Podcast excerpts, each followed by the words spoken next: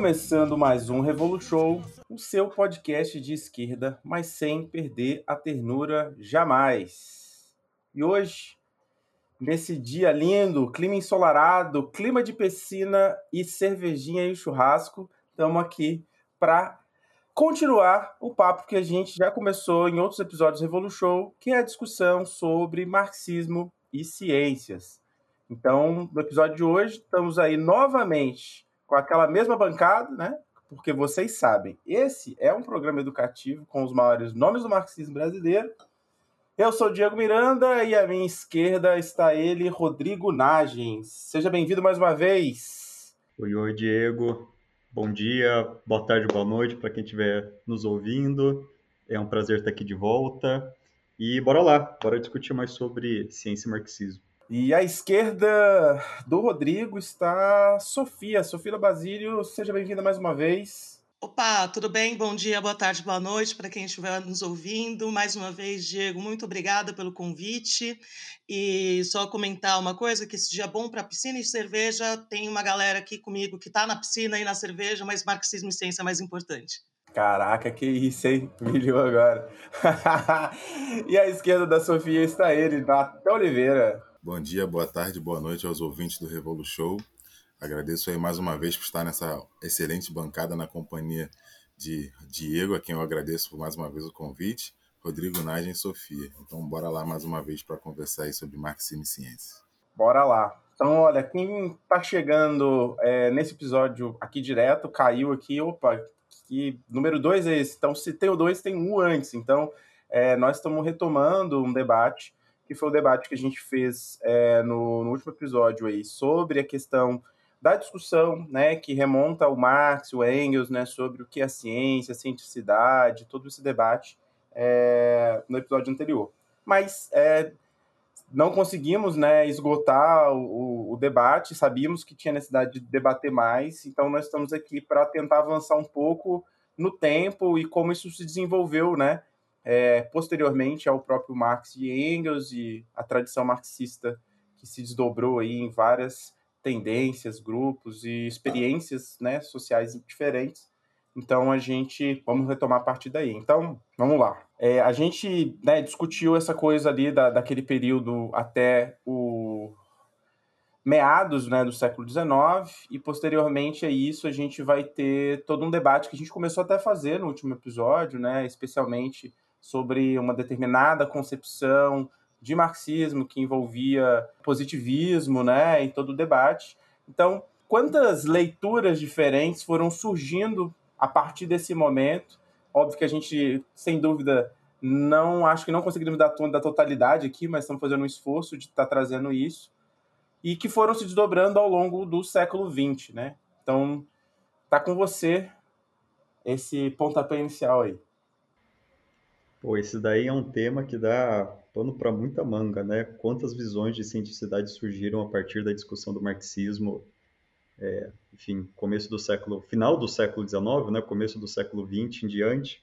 Enfim, é, dá pano para muita manga, porque não só são várias escolas que se desdobraram, né, dentro desse tema específico, mas vários autores também que trataram a sua maneira desse tema, né? Por exemplo, se a gente for pegar os autores da escola de Frankfurt, a gente vai ter uma miríade quase infinitesimal de, de discussão sobre marxismo e ciência. Mas acho que uma boa forma de, de começar essa conversa né, é destacar ah, duas visões que foram muito importantes ah, no começo do século XX, que, enfim, se desdobraram ao longo de, de, de todo esse século. Né? A primeira, que na verdade já começa no final do século XIX, é a concepção de cientificidade que vai ser gestada no interior da Segunda Internacional. Ah, eu lembro que a gente terminou o último episódio falando um pouco sobre Engels e a dialética da natureza, né? Acho inclusive que faltou destacar no último episódio que a dialética da natureza não foi uma obra que foi publicada no tempo de vida do Engels, foi um conjunto de manuscritos e rascunhos que ficaram guardados por muito tempo, ah, e que veio a ser publicada só na União Soviética, no âmbito lá da primeira obras completas de Marx e do Engels, que o Ryazanov estava tocando, ah, então, ela é lançada em 1924, se, se eu não me engano. Primeiro em, em russo e só depois na, na versão original em alemão, é em 27. Mas essa ideia de dialética na natureza, o Engels já tinha discutido de uma forma ou de outra em algumas obras menores, ah, mas que causaram muito impacto. A principal delas é o Anti-During, né? Então, o pessoal da Segunda Internacional, ah, muito apoiado em cima da leitura dessa ideia de dialética da natureza do Engels, lembrando, como a gente comentou no último episódio, uma leitura muito particular, em muitos aspectos não tinha nada a ver com o que o Engels estava tentando falar, né? Mas a partir da leitura de dialética da natureza do, do Engels, essa leitura específica deles, ah, extraíram daí uma estratégia política própria. Eu lembro que a gente comentou que esse pessoal da Segunda Internacional eles faziam um paralelo muito estrito, digamos assim, entre sociedade e natureza. E então, da mesma forma que os processos de salto qualitativo, digamos assim, na natureza, ah, eram vistos como saltos é, é, muito muito digamos assim, sabe? Por exemplo, a passagem do inorgânico para o orgânico, ou dentro da, da, das transformações da matéria orgânica, na própria evolução das espécies. Como nada na natureza acontece de uma maneira tão abrupta ou radical, eles entendiam que também a revolução social não deveria acontecer dessa maneira, a partir, enfim, dessa, desse paralelo que, que eles estabeleceram, né? Ah, então, a concepção de ciência que a Segunda Internacional tinha, né, era, em primeiro lugar, uma concepção de ciência que orientava uma estratégia política reformista e etapista, porque procurava, a partir do marxismo, fazer uma identificação entre as transformações na sociedade e as transformações na natureza. Ah, de, importante destacar de novo, né, uma determinada leitura do marxismo própria deles, amparadas na ideia de dialética da natureza do Engels, mas como a gente discutiu aqui no último episódio, em última instância tinha nada a ver com o que o Engels estava falando. Em segundo lugar, essa concepção de ciência da Segunda Internacional, justamente por essa característica própria dela, né, ela vai estar muito próxima de uma visão de ciência neutra, pura, imparcial, que era muito comum à época, tanto do positivismo quanto do neocantismo.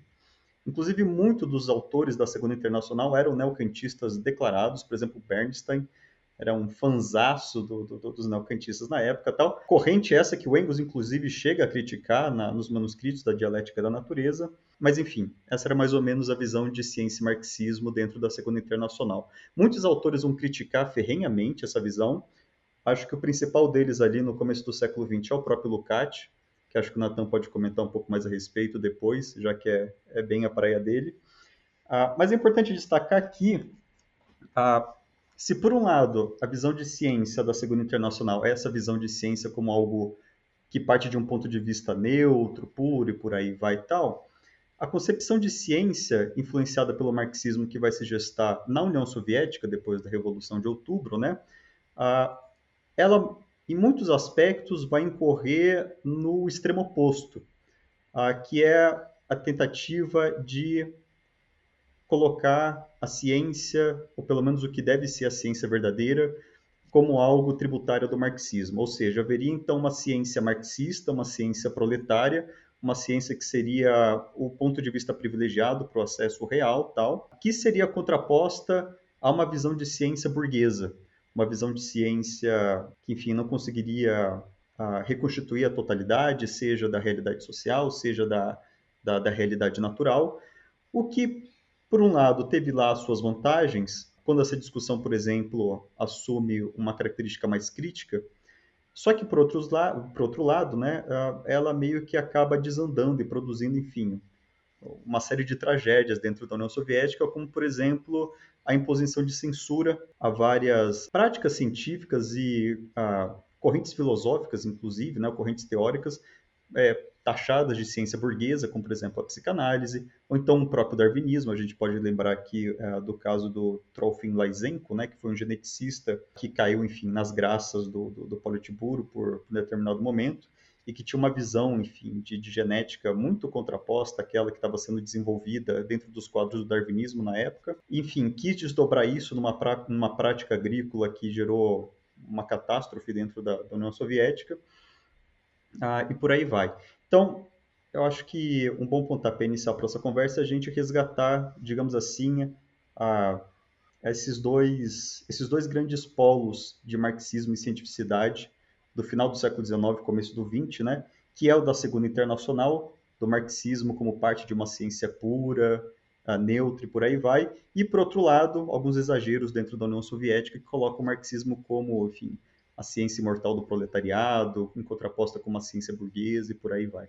E aí, Natan, você quer dar os seus dois centavos do Lukács? Sim, posso. Antes de comentar do, do Lukács, só fazer uma observação, né, que essa discussão sobre a cientificidade no marxismo, ela acompanha é, basicamente as mudanças que tem também na, na, concepção sobre filosofia no interior da tradição marxista, né? Então, é, isso vai fazer com que cada, digamos assim, tradição teórica de, de um autor marxista né, seja acompanhada de alguma forma por uma visão sobre filosofia e, consequentemente, sobre ciência, e também como essa, essas tradições vão se desenvolvendo em cada, em cada região, fundamentalmente, né, porque tem um debate nacional que é muito forte, né, que atravessa determinados debates no, no campo do marxismo. Então, por exemplo, é, o, o Rodrigo já falou né, um pouco do marxismo né, da Segunda Internacional e ainda até a União Soviética. Né? Então, na Segunda Internacional, a gente pensa fundamentalmente ali a Alemanha no primeiro momento e, e depois a União Soviética. A gente poderia pensar também é, um, o debate no, no, marxismo italiano, né, inspirado nas obras do Gramsci, mas que é um debate que se segue, né? Eu não vou entrar no, na concepção de cada autor, mas só vou citar alguns nomes só para as pessoas terem uma ideia assim de das figuras que estavam aqui envolvia, né? Então você tem nomes como Cesare Luporini, Della Volpe, Lucio Coletti, né, que vão estar pensando aí é uma filosofia marxista é, e também associada é, com a questão da ciência. Tem o Sebastiano Timpanaro, que é um, um autor importante, inclusive, na discussão com Engels. Aí a gente vai ter na, no contexto francês, né, é, a grande figura do Althusser, né, que tá, seja talvez o principal nome nesse debate do, da questão da ciência é, e do marxismo. Mas você também tem é, outros debates, inclusive em torno da discussão da dialética e da dialética da natureza. Teve um debate famosíssimo que envolveu o físico Jean-Pierre Vigier, Roger Garrodi e Sartre. Né? Esses é, dois últimos eram, inclusive, membros do Partido Comunista Francês, né? para mencionar também a figura do, do Henri Lefebvre. É, o Althusser vale lembrar, né? Por exemplo, teve uma inspiração lá no Bachelard, então tem, tem toda uma tradição já da epistemologia francesa, né? Que também é, de alguma maneira tem aí um, diálogo com o marxismo. E como já lembrou o Rodrigo, no marxismo, ainda voltando ao marxismo alemão, você vai ter a escola de Frankfurt, né, Adorno, Horkheim, estão pensando na discussão também da ciência, da técnica, é, e mais adiante novas leituras de Marx. E para não dizer que também não falei das flores, é, sempre um movimento político e social afeta também essa discussão sobre filosofia e sobre marxismo. Então a gente pode pensar, por exemplo, as lutas anticoloniais, né, que, que passaram terem algumas conquistas políticas do, da partir da segunda metade do século XX. E a gente tem a figura do Fanon, que também vai reverberar aí numa é, autocrítica e numa concepção do, do marxismo. Agora, se a gente pensa, por exemplo, na, na figura do Lukács, que também é uma figura fundamental no desenvolvimento desse debate no século XX, a gente teria que pensar pelo menos dois momentos assim a respeito do Lukács, né? Que ele tem a, a sua grande obra História e Consciência de Classe, né? Que inclusive vai ser considerada como o um marco é, de inauguração do chamado marxismo ocidental, né, que inclui aí os autores da escola de Frankfurt, que aliás ano que vem, 2023, vão, vai fazer, vai completar 100 anos, né? Então provavelmente haverão eventos, enfim, debates em torno do livro. E mais adiante, né, já na, na considerada fase última, né, fase final do, do, da elaboração teórica do Lukács, você vai ter aquele momento que alguns autores caracterizam que é a virada ontológica do Lukács, onde ele vai, digamos assim, se inspirar nos grandes clássicos da filosofia a pensar uma, uma ontologia no interior do marxismo. Então a gente teria esses dois momentos. No primeiro momento, em História de Consciência de Classe, um conceito que é chave para pensar a questão da cientificidade, né, que é algo que ele busca inspiração é, no Capital, no livro 1 do Capital do Marx, especialmente na seção sobre o fetichismo, é pensar é, a reificação, né, que seria a expressão no plano do pensamento, né, ou no plano teórico, da é, reificação ou coisificação das relações sociais, né? Se por um lado é, as mercadorias, né, os objetos, as coisas, né, que nós produzimos parecem adquirir uma autonomia, né, ter uma certa vida, digamos assim, uma, uma vida própria, isso é em contraparte é acompanhado pelos justamente os sujeitos, né, as pessoas que estão relacionadas nesse processo são é, reificadas, são coisificadas, né? porque o nosso caráter social está é, incorporado nas coisas. Então, portanto, nós, é como se nós nos esvaziássemos e nos tornássemos coisas e as coisas se tornassem pessoas. E aí o Lukács vai tentar acompanhar isso de como é esse tipo de relação social, que é a base fundamental né, da, do modo de produção capitalista, vai afetar. Então, ele vai pensar uma ideia de uma ciência reificada, que seria uma cientificidade que congela né, o que pensa o, a, os processos enquanto congelados, enquanto coisas né, também. Então a gente pensaria em fatos fixos, né, e não em processos. Né? Então, nesse caso, um, um, um ponto que o Lukács chama a atenção é a perda da historicidade, né, que ele vai dizer que é o que marca, por exemplo, o pensamento é, burguês tradicional.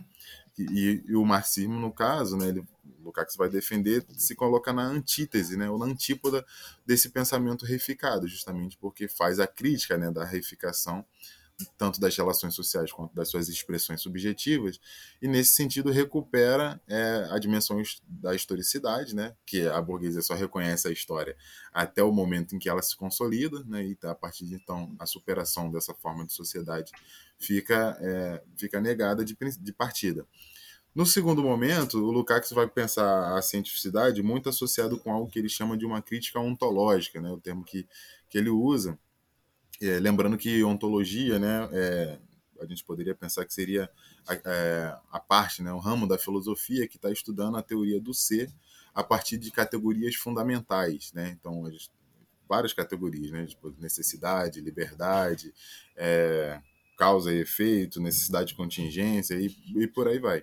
É, e aí ele vai dizer que, bom, então a atividade científica seria aquela atividade que tem, claro, seu momento empírico, né, de pesquisa dos processos, das relações que constituem determinados processos e os nexos concretos e e, e, a ciência, né, uma vez feita isso, vai ter uma, uma conexão, né, uma, uma colaboração mútua e fecunda com a filosofia, já tomadas criticamente também, é, que se trata dessa generalização do saber né, e a conformação numa, numa totalidade cognitiva que pode ser expressa também é, em categorias fundamentais.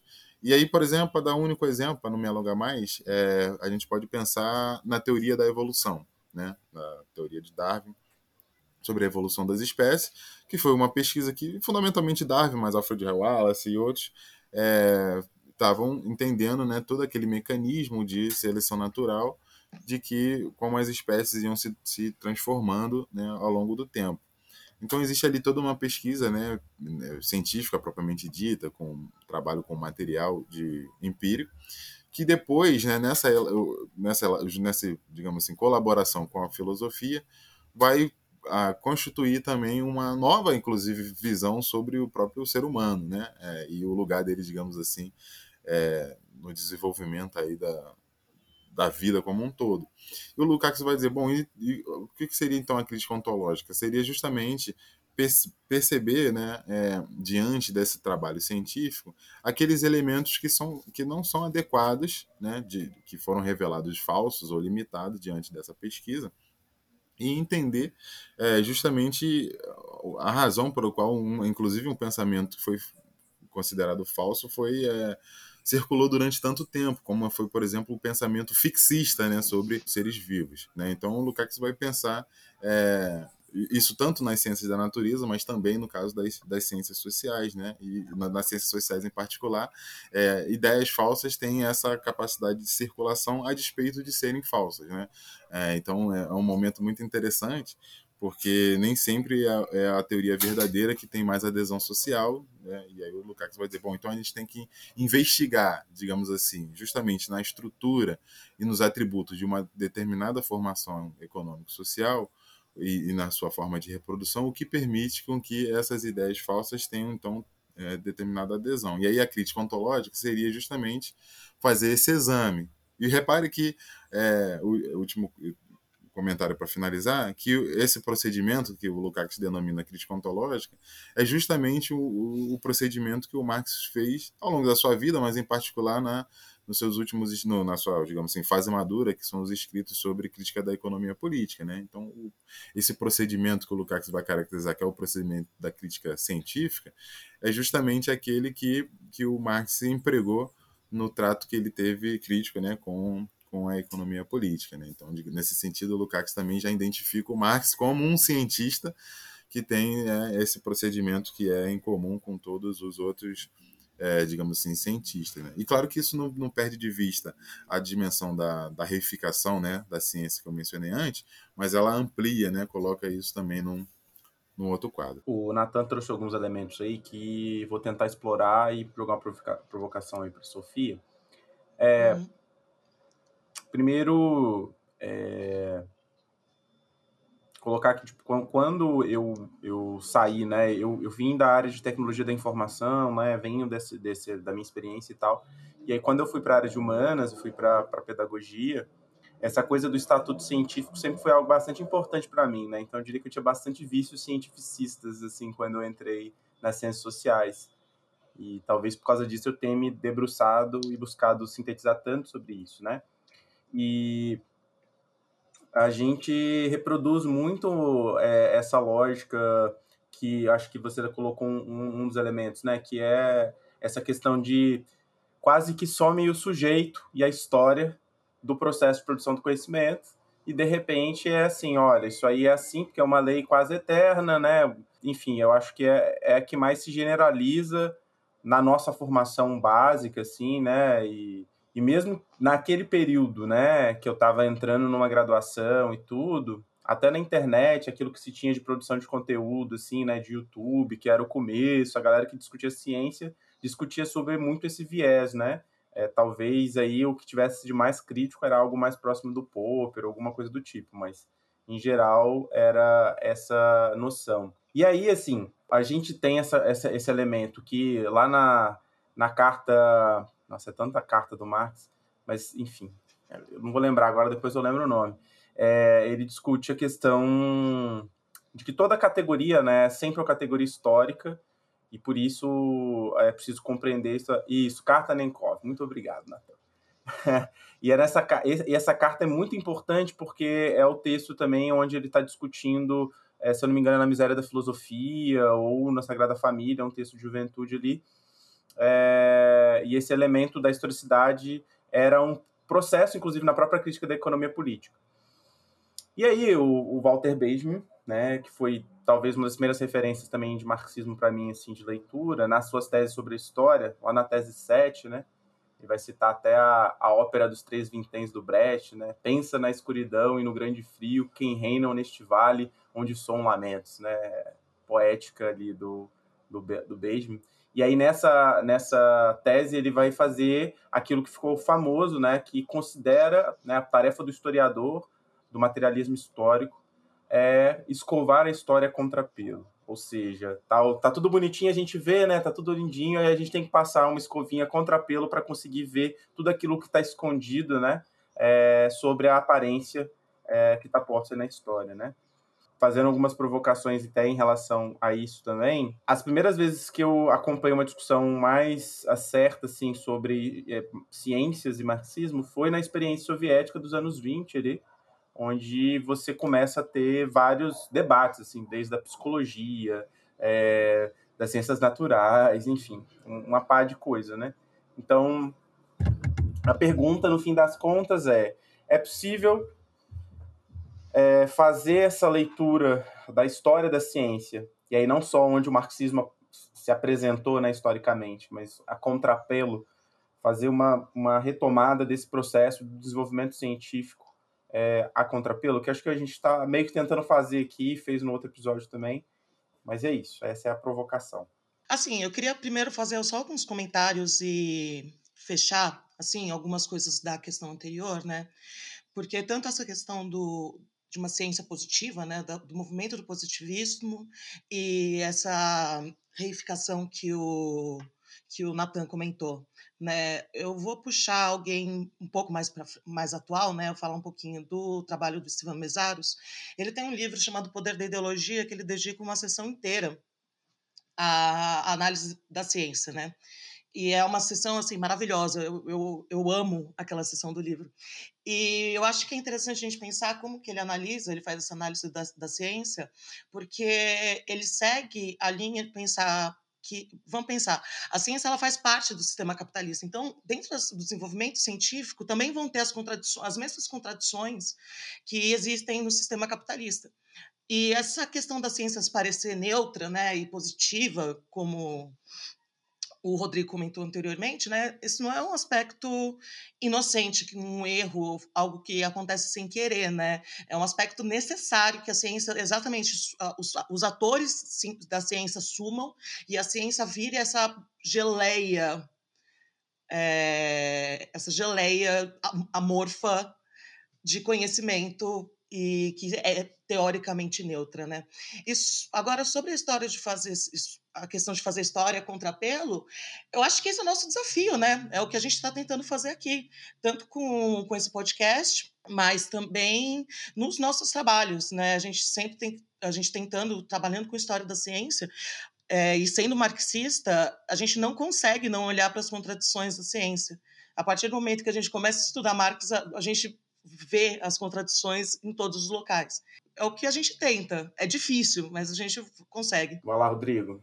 Já pegando então o engate deixado pela, pela Sofia, né? Eu não só acho que é possível, como acho que a história da ciência, em muitos aspectos, ela fornece ah, uma janela privilegiada para esse exercício de uma história contrapelo, né? Ah, em primeiro lugar, ah, quando a história da ciência ela se propõe, uma boa história da ciência, né? A reconstituir a própria historicidade do objeto, a própria historicidade da ciência, né? Como a gente conversou no, no episódio passado, né? Às vezes a gente acaba tendo uma visão sobre ciência, que é a visão do, do senso comum, né? De que a ciência não só é uma atividade que permite sempre um acesso direto à objetividade da, da realidade, a, como também quando a gente pensa em progresso científico, a gente pensa como um progresso estritamente linear, ah, sem conflitos, sem contradições, e como necessariamente um progresso de alguma coisa que de antemão já está dada como fixo, sabe? Então a ciência lá é a mesma coisa, o que acontece só é que ela acumula conhecimento ao longo do, do tempo, né?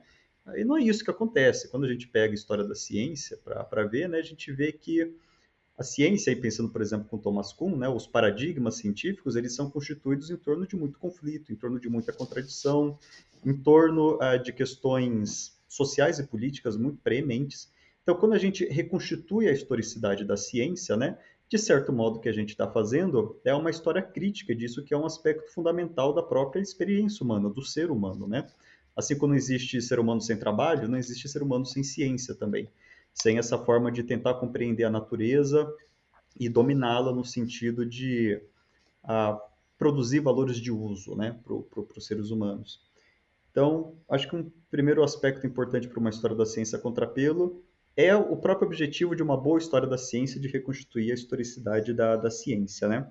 Uh, mas outros dois aspectos muito importantes também são, por um lado, quando a história da ciência se propõe a destacar a dimensão social e a participação ativa dos trabalhadores na composição do, do conhecimento científico.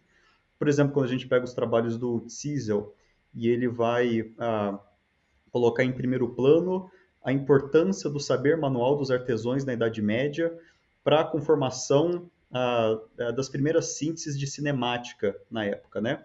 Ou então, enfim, para consolidação das primeiras sínteses sobre técnica e tecnologia na época, né? por exemplo, na Renascença tal. Ah, isso também é uma história da ciência contrapelo, que procura resgatar a participação ativa ah, das pessoas comuns na formação do conhecimento científico, né? e não apenas do gênio, que, enfim, também no senso comum né, que a gente tem, na né, imagem científica, ah, que, que, é no senso comum da, da imagem do processo científico né, que nós temos, é sempre o do gênio na, na sua, no seu escritório, no seu laboratório, e a prática científica, no final das contas, é uma relação dele com ele mesmo, né? E não uma relação dele com o mundo e do mundo com ele. Ah, e por último também, ah, uma história da ciência contrapelo, eu acho que é aquela história da ciência que procura expor e criticar não só os usos ideológicos que a prática científica teve ao longo do tempo, Natan, por exemplo, comentou do darwinismo, no início da, da fala dele, né? Acho que a gente vai voltar a falar aqui sobre darwinismo, darwinismo social também. Mas, por exemplo, uma história da ciência que procure destacar o peso que teve o uso do darwinismo para, por exemplo, a legitimação das relações sociais capitalistas, né? E o quanto isso teve de muito peso para influenciar determinadas práticas científicas, ou que eram consideradas científicas, né? Como, por exemplo, a medição de crânios, ou o eugenismo, né? Lá no final do século XIX, começo do XX, é também uma forma de história da ciência é, crítica, que procura destacar, então, a ciência como uma atividade que não é simplesmente neutra, que não é simplesmente pura, e que dificilmente ela anda separada disso que a gente chama de ideologia. Massa. Acho que isso né, coloca para gente é, avançar até no debate né, sobre o que a gente começou acho que discutir no último episódio, mas tá aqui também, da, da relação tanto da história, que eu acho que é isso que a gente estava falando mais, mas como também da filosofia, né? Dentro do desenvolvimento científico, ou seja, é, a gente falou bastante disso no último episódio, sobre como que é, muitas vezes você tem essa ideia mesmo de ciência de, de, laboratório e tudo, e se esquece do processo da reflexão e a importância tanto da filosofia da ciência como da história da ciência para o desenvolvimento científico, e como isso também está ligado ao desenvolvimento do capitalismo, né? Ou seja, toda a discussão ali do processo de desenvolvimento está diretamente ligada. A gente vive hoje a discussão dos dos aplicativos e a relação de trabalho, né? E tudo isso está diretamente a ver com a, o papel do desenvolvimento científico e tecnológico também, né? É, e a relação disso entre a, tanto o aspecto histórico é, da filosofia dentro do desenvolvimento científico. Aí eu não sei se o Natan quer comentar isso ou se vai, então dá-lhe. É, eu acho que essa pergunta sobre filosofia também é boa, porque uma vez que já foi falado aqui há pouco sobre a história, né, acho que dá para combinar as coisas, porque é, o desenvolvimento das pesquisas sobre ciência atualmente tem sempre tentado conjugar, né, tanto é, a, a, questão da história, da filosofia e também da sociologia, né? Academicamente foi assim que as coisas foram se desenvolvendo, mas se a gente pensa no desenvolvimento do marxismo e a sua relação com a ciência, ele sempre pensou nessa nisso que seriam essas três dimensões, né? Até porque o, o marxismo está orientado para pensar a totalidade social. E da mesma maneira que a gente pode falar de uma história contra pelo, a gente poderia falar algo como uma filosofia contra pelo, né? E acho que numa colaboração entre os dois campos. Né? Então, por exemplo, quando a gente pensa numa história, numa filosofia contrapelo, a gente é levado a fazer só em fazer determinados tipos de perguntas já é uma é, posição a contrapelo e a resposta que se dá a essas perguntas é mais ainda então por exemplo é olhar para o processo da ciência né, da, da, produção da constituição da ciência e se perguntar bom quem é é, a quem serve a ciência, né? É, que tipo de ciência está sendo feito hoje, né? Seria possível um outro tipo de ciência? É, quem, tá, quem efetivamente está produzindo a ciência? E, talvez por último, a gente poderia pensar é, quem toma as decisões fundamentais no que dizem respeito é, à ciência, né? seja a sua, é, sua produção, a produção propriamente dita científica, como aplicação de seus resultados. Então, esse, tipo de perguntas assim já norteiam é algo porque são questões que nem sempre são colocadas na mesa, né? E a resposta é, digamos, objetiva a essas perguntas também já nos coloca em algum lugar que talvez vá em, em, em conflito com uma é, certa visão tradicional que se tem sobre a ciência. Então, por exemplo, a gente seria levado a interrogar, então, portanto, a necessidade e a função social da ciência, né? É, hoje parece que seria, mesmo pelos que não são marxistas, mas reconhecer a subordinação que a ciência tem ao capital, né? cada vez mais. Processo que já começou, é, as, bom, a ciência já desde a modernidade, mas que a partir do século XX isso veio crescendo a passos cada vez mais largos. Isso permite a gente pensar é, que a ciência não só se posiciona como uma atividade crítica, mas ela mesmo precisa ser criticada, né? É, então também tem esse, é, e isso muitas vezes é, é é possibilitado em, em, face de alguns movimentos que também contestam a ciência, né? movimentos sociais. Né? É claro que é a contestação da ciência, mas não jogando a ciência fora, como se fosse alguma coisa inútil, mas é, fazendo ela se pensar e se fazer esse exame autocrítico. Então, por exemplo, é, teve uma revista, né, a Nature, que recentemente colocou uma, uma espécie de editorial fazendo uma, uma meia-culpa de que ela teria apoiado a eugenia, né, no início do século XX, algo que o, que o Rodrigo acabou de lembrar, né? Então a gente, então a história é contrapelo, né, e a filosofia da ciência também é contrapelo, reconhecer que é, a ciência fez parte, né, desses processos de, de colonização, de imperialismo, de, enfim, de, de uma série de, de movimentos que são opressivos, é, que são exploradores, né, e que ela pelo menos precisa ver que reconhecer que fez isso e, e deixar evidente. E aí o papel da, da filosofia tão dentro do, do, do, desenvolvimento científico, pelo menos um papel mais crítico, né? Porque a gente pode é, concordar que há também um papel da filosofia que não é exatamente crítico, né? Ele tem, digamos assim, um papel legitimador. Acho que a gente vai voltar um pouco mais a isso mais adiante. Mas pensando num papel crítico, né, que é o que nos interessa aqui desde uma perspectiva marxista, seria, é, eu poderia apontar talvez é, três, três pontos assim é, fundamentais. Né? O primeiro é justamente o exame crítico, né? É, e crítico naquele sentido que eu estava mencionando anteriormente, é, que, que, envolve inclusive o, o, reconhecimento de um patrimônio cultural e cognitivo que a própria ciência e a, e, enfim, a humanidade como um todo está desenvolvendo, é, e perceber, portanto, né, quais são essas categorias filosóficas pressupostas numa determinada teoria científica. Né? Então, é, quando o, como o Rodrigo também já adiantou, é, a gente para falar novamente do darwinismo, a gente tem é, ali uma visão que a, que a determinada teoria está colocando sobre como a, os seres vivos, né, ou seja, a matéria orgânica, se desenvolve de maneira diferenciada da matéria inorgânica. E aí a gente vai pensar como, ah, então significa que também a, a sociedade, né, na sua constituição específica, se desenvolve tal como a matéria orgânica, ou seja, tal como os seres vivos? ou não? Teria uma diferença? Então, por exemplo, há posições que reduzem todos os determinantes sociais aos determinantes é, biológicos, né? Então teria essa, esse tipo de redução que é, foi muito criticado, inclusive, por uma série de, de cientistas e inclusive de cientistas marxistas. Então é, é fazer justamente o exame crítico dessas categorias, né? Pensar então, ah, qual é é, então a gente poderia pensar, então quer dizer que a gente tem uma natureza humana que é determinada desde sempre pela, pela questão genética e aí não tem o que fazer. E, e aí o passo seguinte é: então o capitalismo seria a forma social que está em conformidade com essa natureza humana. Então, a gente, então por exemplo, um exame crítico seria essa própria natureza humana, o que, que significa, sua base genética ou não. Então, passa por fazer um exame disso para ver o que elementos ideológicos ou mistificadores estariam presentes aí. Uma segunda, um segundo ponto, e esse é um pouco até mais rápido, é, é justamente pensar, né, que é outro trabalho que a gente está é, faz, tentando fazer aqui, chamar atenção, mas que foi feito ao longo de toda a história do marxismo, de, uma, de um padrão de ciência ou uma cientificidade que não esteja reduzida né, ou que não seja exclusiva aos dos parâmetros de reprodução desta ordem social a gente poderia denominar até de uma ciência conservadora, no sentido de que conserva, né, que pretende conservar é, a ordem social. Né? Então, por exemplo, quando a gente está falando lá do Lukács, naquele momento ali de uma ciência reificada, em última instância é disso que está se falando, né? É uma ciência, ou uma cientificidade, né? um padrão de ciência, que está é, justamente em conformidade com as relações sociais capitalistas e, e sua plataforma de reificação.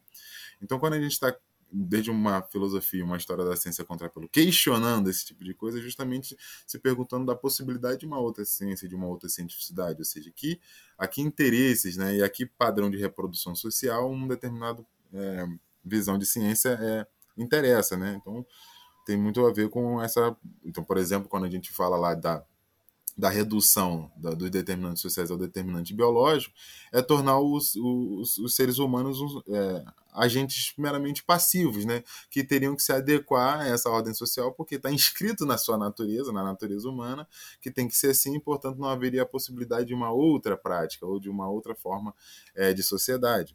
Por último, né, é, é justamente a aí, mais especificamente da filosofia da ciência, é uma elaboração de uma filosofia da ciência, né, uma epistemologia, tudo que tem está incluído, que primeiro esteja em conformidade com a prática científica, né, histórica real, né?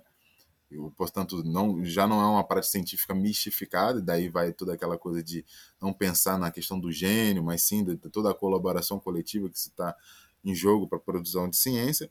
E, se possível, né, na, na, no melhor dos casos, também uma filosofia da ciência que esclareça também a prática social num sentido mais amplo né, da gente entender o significado filosófico, científico das teorias científicas né, e como elas é, podem ajustar, podem, perdão, ajudar a, digamos assim, ilustrar, iluminar a prática social, porque segundo Marx, né, a, gente, a ciência tem que estar, na verdade, a favor da prática humana, né, no sentido que se aproxime cada vez mais de uma prática emancipada, liberta, né, não constrangida pela exploração e pelas opressões né, de uma dessa determinada forma de sociedade que é o capitalismo.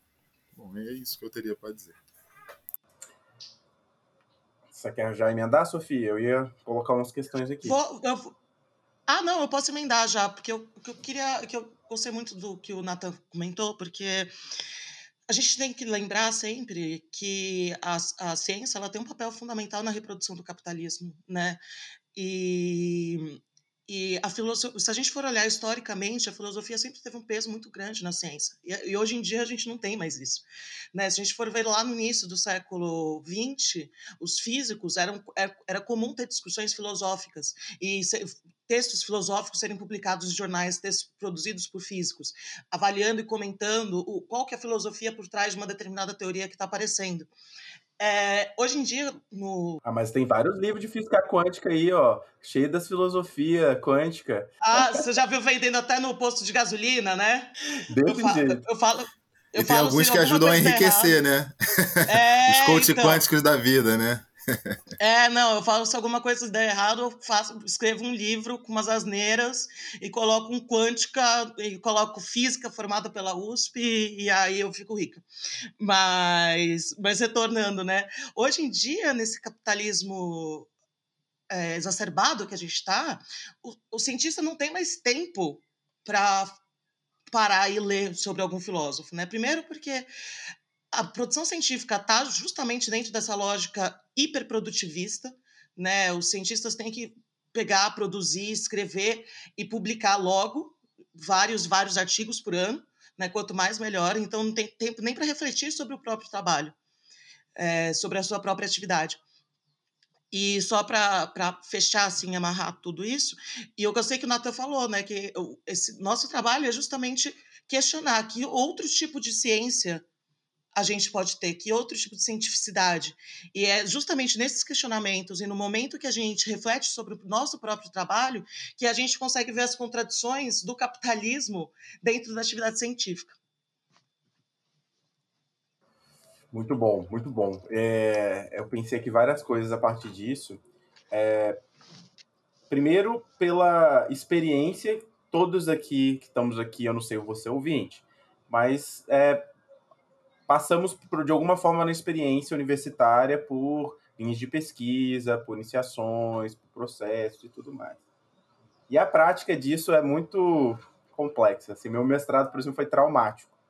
Por quê? Porque a prática hoje dentro das universidades, e aí a gente tem que pensar um pouco isso, né? Hoje no Brasil se produz é, o trabalho científico atrelado ao trabalho docente, e como isso também traz muitas contradições, mas também tem todo um debate amplo sobre é, como conduzir esse processo, né, e como é, atrelar uma coisa a outra, mas é, de, de também viver uma dinâmica de ilhas, assim, entre linhas de pesquisa e grupos, e que é, a noção quase heróica de que você se vire aí com seus treinos, tem uma coisa de um trabalho é, coletivo, assim. Eu, eu, eu situaria que são raros os casos onde você tem grupos bem estruturados em que se faz um trabalho é, que tem desde o doutorado, mestrado, graduação, tudo muito bem amarrado, tudo bem trabalhado, com resultados de, às vezes, uma única pesquisa, que você tem ali vários pesquisadores atuando em setores diferentes, assim, desse programa, né, é, de pesquisa. E eu acho isso bem complicado ao pensar a ponto de vista prático da produção da ciência no Brasil hoje e a sua condição também independente, né? Ou seja, é, até o trabalho docente, que é o que eu discuto muito, é, ele está diretamente ligado a, ao tipo de desenvolvimento tecnológico, o tipo de trabalho necessário, social necessário no país para que você determine formar uma determinada mão de obra. Como a gente tem um processo de é, dependência muito grande, em que nenhum grande setor tecnológico ou é, é é ponta de lança do país, até o desenvolvimento da ciência fica prejudicado, né? Do sentido que acontece o fenômeno, por exemplo, das fugas dos cérebros, né? De pessoas que vão para fora porque não vão achar o espaço para estar tá atuando aqui, mesmo sendo hiperqualificados é, dentro dos seus campos.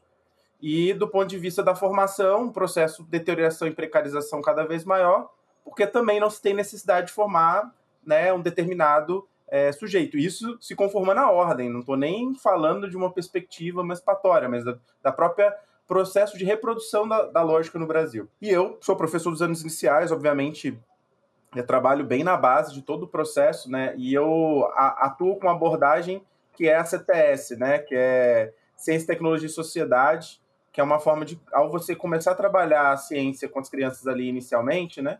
Você começa a relacionar as coisas. Porque, sei lá, você entra na sala de aula, você começa a ter uma aula, você pode gostar ou não do conteúdo, e aquele conteúdo é quase que ele é identificado com o professor. O professor tal é tal matéria, né? E não tem uma noção da vida daquilo e como se relaciona com vários outros campos, assim. Eu, por exemplo, toda disciplina que eu começo a dar, eu sempre faço a, a, a, o exercício com eles de diferenciação, porque esta é uma disciplina e não outra. É, e às vezes parece óbvio. Por que português não é matemática? Por que ciência não é geografia? E às vezes você está trabalhando no mesmo objeto, você está trabalhando as mesmas coisas, né? E aí a gente faz o esforço de tentar diferenciar isso. Ó, por que, que tá? Por que, que aqui faz isso? Quais são os meios, né? Quando você vai trabalhar história, você tem que falar é, sempre desses elementos, né? Como é que é o trabalho historiador? Ele chega lá e começa a contar assim, uma coisa do nada. Não, ele precisa ter campo. Aí como que é o campo na historiografia, né? Então você vai é, relacionando várias coisas para produzir isso. Por quê? Né? É, no fundo, a gente cai no, no debate de como a ciência cai na lógica da reprodução e como isso é, entra o véu da ideologia, né? Como que a ideologia ela surge como esse elemento é, de, um, de uma espécie de reflexo do capitalismo, né? E de legitimação e de como é difícil, porque às vezes alguém que curte muito ciência vai falar muita bobagem em relação a uma série de outros assuntos, no sentido porque tecnicamente, dentro daquilo que ela pesquisa, é isso, mas não consegue ultrapassar uma nova prática assim, do, do fazer científico e tudo mais, né? Então, vamos tentar explorar um pouco mais essa, essa discussão sobre como que a ideologia influencia a ciência, né? Como é que é isso? né? E também vice-versa, como que de alguma forma também a, a, ciência é o reflexo do processo de desenvolvimento do capitalismo. Quem quer puxar isso aí, Rodrigo? Posso, posso puxar sim. Eu acho que esse é um assunto é, foda pra caralho, porque ele permite a gente fazer uma distinção muito clara entre o que é um uso ideológico da ciência e o que é a ideologia como um elemento pressuposto na própria prática científica que são duas coisas que, enfim, sempre acabam passando muito batido, né? Embora os usos ideológicos da ciência, às vezes, especialmente no meio marxista, né, recebam um pouco mais de atenção. Uma, uma boa é, distinção que a gente pode começar fazendo para tocar esse papo é entre ideologia e modo de representação, né? O Marx, quando ele está escrevendo Capital, várias vezes ele fala em modo de representação capitalista, que seria correlato ao modo de produção capitalista. O que é esse modo de representação? Esse modo de representação nada mais seria do que o conjunto de representações que as pessoas têm, que os agentes econômicos do próprio capitalismo têm, ah, sobre a sociabilidade na qual eles estão inseridos, que derivam espontaneamente da própria prática. Seria, assim, uma aparência sobre as próprias relações sociais, ah, que deriva da própria prática dessas relações. Ah, a partir desse modo de representação, dessas representações práticas, né, que emergem da sociabilidade, digamos assim, é, é a partir daí que surgem as diversas ideologias. Ideologia aí no sentido de falseamento sistemático das contradições da realidade, né? Ah, com o objetivo de não só legitimar, como reiterar a ordem social vigente. Perceba, a partir dessa distinção entre modos de representação e ideologia, a gente vai ter o que é, por um lado, a ideologia como pressuposto da prática científica, e, por outro lado, o uso ideológico da, da ciência. De novo, o darwinismo ele oferece um excelente caso para a gente explorar essa distinção. Né?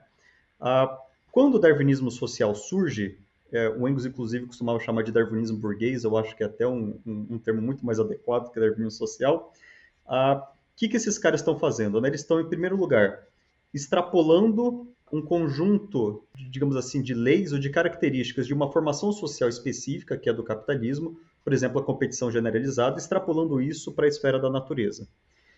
E aí, eles extrapolam de volta isso da esfera da natureza para a esfera do social para falar, tá vendo? É claro que a sociedade só pode ser a sociedade da competição generalizada, porque é isso que acontece na natureza. Então tá aí uma forma de uso ideológica da ciência, então a partir do darwinismo, do darwinismo né, você legitimar no sentido de naturalizar relações sociais que são historicamente determinadas, justamente a partir desse jogo de extrapolação, de falar, olha, é claro que o capitalismo é o que é e nunca vai poder ser algo diferente disso, porque a própria natureza é assim, a própria natureza é a competição generalizada tal. Só que os darwinistas burgueses, não, os darwinistas sociais fazem isso em lado por uma sacanagem, por uma tentativa de legitimar a ordem social mesmo, só que por outro, porque a própria obra do Darwin permite isso. E aí entra a ideologia como pressuposto da prática científica, né? Quando Darwin vai analisar a natureza, isso é uma análise que o próprio Engels faz, né? Ele procura dar muito enfoque ao mecanismo da competição para explicar a seleção natural das espécies. Ora, é óbvio que existe competição na natureza, só que esse enfoque exagerado ele é produto de uma aplicação muito estrita do malthusianismo sobre essa análise que o a partir dessa análise que o, que o Darwin está fazendo, né? E, de certa forma, o Darwin está fazendo isso porque esse sistema de representações, esse modo de representação capitalista no qual ele está inserido, né, leva ele a extrapolar, em primeiro lugar, digamos assim, a competição generalizada da sociedade burguesa e a teorização dessa competição, que é o malthusianismo, né, para a natureza. Ah, isso significa que o que o Darwin fez é uma ciência ruim ou que deva ser descartada? De maneira nenhuma. Inclusive o Engels é, comenta isso também, né? Ele fala, é só um aspecto limitado. A partir daí a gente pode identificar, inclusive, outros mecanismos de seleção natural, por exemplo, a cooperação entre as espécies, uh, e avançar a partir daí, né? A partir desse elemento que fiz, ser um elemento negativo ou limitante. Só que veja, a própria ciência que o Darwin engendra, ela não está isenta de um pressuposto que é uma representação colocada pelo próprio tempo e pela própria formação social onde o Darwin está vivendo, que é justamente a competição generalizada, ou a representação da competição generalizada. Ah, então, como é que, é, pergunta original, né? como é que a ideologia influencia a ciência? Ora, muito do que é pressuposto da prática científica, ou pressuposto daquilo que é o quadro referencial, o paradigma, né, a partir da qual a ciência vai ser feita, ela está estritamente ligada com a percepção de mundo, ou com a imagem de mundo que nós fazemos, né, a, a partir do nosso próprio tempo, a partir da nossa própria sociabilidade, e a partir especialmente com as formas ideológicas que brotam a partir dessas percepções, dessas representações ah, do, do nosso tempo. Pode ir, Sofia. A Sofia olhou, olhou para mim assim, eu falei, não, pode ir. Não, não eu, eu olhei assim eu não tenho, não tenho nada a acrescentar. O, o, o Rodrigo ele já ganhou 10 pontos na, na pesquisa com, com o Grespan ali, que ele já mandou a linha, né? Já, já, ganhou já mandou o moto de, repro, de reprodução, é, já, né? Já mandou, ganhou, rapaz, ganhou ponto aqui, ó, gabaritou. Puxando um pouco a sardinha é. pro meu lado. Tá querendo passar na é. disciplina diretamente, assim não vale não. É, tá, vai vendo. Mas aí, não, Sofia, não tem nada a acrescentar que o Rodrigo não tem nada a acrescentar que o Rodrigo oh. falou, né? Eu acho que que eu poderia acrescentar não é tanto na questão da ideologia é, como pressuposto do, do, da produção científica, mas na questão da ciência ser utilizada como ideologia, é o, o exemplo da darwinismo social é ótimo. E eu acho que talvez uh, eu vou falar uma, um, um, segundo exemplo, que é uma mistura dos dois né, um pouco disso, que é para a gente conseguir pensar, que é o exemplo do projeto Manhattan, né, que aconteceu, que foi o projeto que desenvolveu a bomba atômica nos Estados Unidos.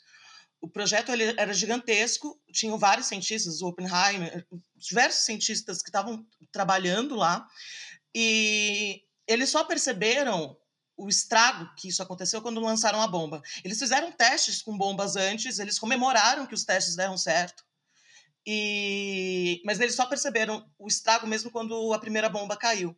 E aí alguns até for, foram atrás e falaram: gente, pelo amor de Deus, para, não, não, não solta outra bomba. Mas aí já era tarde demais.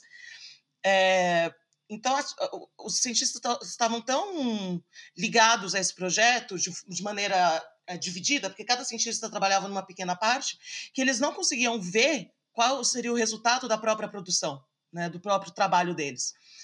E aí eles só tomaram ciência disso, conseguiram perceber quando, quando já, já não tinha mais tempo. Então, é só esse exemplo que eu queria acrescentar, mas não tem mais nada a adicionar que o que o, que o Rodrigo disse. O Natan falou que queria comentar um trem. Se quiser dar-lhe aí, pode ir também, Natan. Não, é que teve uma coisa que você falou, Diego, das coisas das disciplinas, né, do, enfim, do seu trabalho ali pedagógico, que me lembrou uma experiência que às vezes acontece comigo, porque, né, lembrando que eu dou aula no pré-vestibular social Dr. Luiz Gama, né, que acontece organizado pelo Coletivo Direito Popular na, Faculdade de Direito da UF, e aí é, tem umas experiências bem legais, assim, né? É, é, essa coisa de dar aula de física, né, em particular, é muito é, é interessante e desafiador, porque a física e a matemática também são as disciplinas sempre mal vistas né, pela maioria dos estudantes, por várias razões, evidentemente. Então é, é, um, é um desafio muito grande que, bom, tem aquele primeiro momento ali da experiência da sala de aula, mas também tem, vai ter tudo a ver com isso que a gente está falando aqui, de, de como a, a ciência é, e tem a, a, dimensão da ideologia, sua subordinação ao capitalismo, etc. E aí uma, uma das coisas que eu começo fazendo na aula, eu muitas das vezes pergunto quem é que gosta de física, quem não gosta, o pessoal levanta a mão, aí eu, o que, que vocês, o que vocês entendem por física, né? Então tem um, por exemplo, um entendimento geral assim de que física é decorar fórmula e ficar aplicando fórmula. Então assim, você vê que tem um, uma visão senso comum que é pragmática de, do que seria do que seria física. E aí eu, tudo bem, eu vou partindo daí, vou, vou questionando os estudantes, perguntando, bom, mas e aí qual seria então a diferença? Não que a matemática seja isso também, mas eu pergunto, qual seria então a diferença entre a física e a matemática? Alguns não conseguem ver uma diferença, né? Tem essa identificação imediata e absoluta entre os dois campos. Eu falo, bom, então por que a gente não dá o mesmo nome então para as duas coisas, né? E aí eu vou entrando. E aí tem um exemplo, logo nas primeiras aulas, né, que eu tento trabalhar com eles, que é logo ali em cinemática, quando a gente está estudando né, as propriedades do movimento, que a gente apresenta, por exemplo, a fórmula da velocidade média, né, que é a velocidade igual a é, o deslocamento pelo intervalo de tempo. E aí eu pergunto, bom, eu vou lá dividindo assim a fórmula e falo, bom, e o intervalo de tempo? Quanto que quanto ele pode ser negativo? Ou seja, delta t pode ser menor que zero? E aí eu vou vendo ali as respostas. Aí alguns falam pode, não sei o que. Aí é bem legal, assim, esse momento assim, é muito instrutivo. Alguns falam que pode. O delta t pode ser menor que zero. Aí eu falo, bom, o que, que tem que acontecer para ele ser menor que zero, né? Aí a gente vai, vou entrando ali na, naquele raciocínio com os estudantes. E aí chega algum momento que eles falam, não, não pode, tem alguma coisa errada, porque não, parece que tem alguma inconsistência. Eu fico forçando para ver o que, que, eles me respondem, assim. Aí é legal que, por exemplo, teve um caso que um falou assim, ah, é, porque aí eu tenho que explicar para ele o que é a medida do tempo, não, como é que a gente mais ou menos define. E aí eles falam, não, mas isso tem a ver com chegar atrasado. Né? Aí estão pensando, bom, então tempo negativo seria chegar atrasado. Aí eu tento de novo esclarecer como que a gente está padronizando ali a medida do tempo, eles veem que não é exatamente isso. Aí, em algum momento, alguém geralmente fala assim: ah, não pode porque não é possível é, viajar no tempo. Porque para você ter um tempo negativo, teria que ter essa, essa diferença. Aí eles vão chegando. Eu falo: beleza, guarda isso. Aí eu continuo. Delta T pode ser igual a zero? Aí, olhando assim isoladamente, né? Poderia ser. Aí tem um, sempre um estudante esperto que fala: não, mas delta T é o denominador de uma fração, ele não pode ser zero que também na matemática não permite. Falou, ó, oh, muito bom. Eu falei, pode ser positivo? Bom, aí todo mundo concorda. Aí eu falei, então vamos lá, a gente fez aqui a análise dos sinais do intervalo de tempo.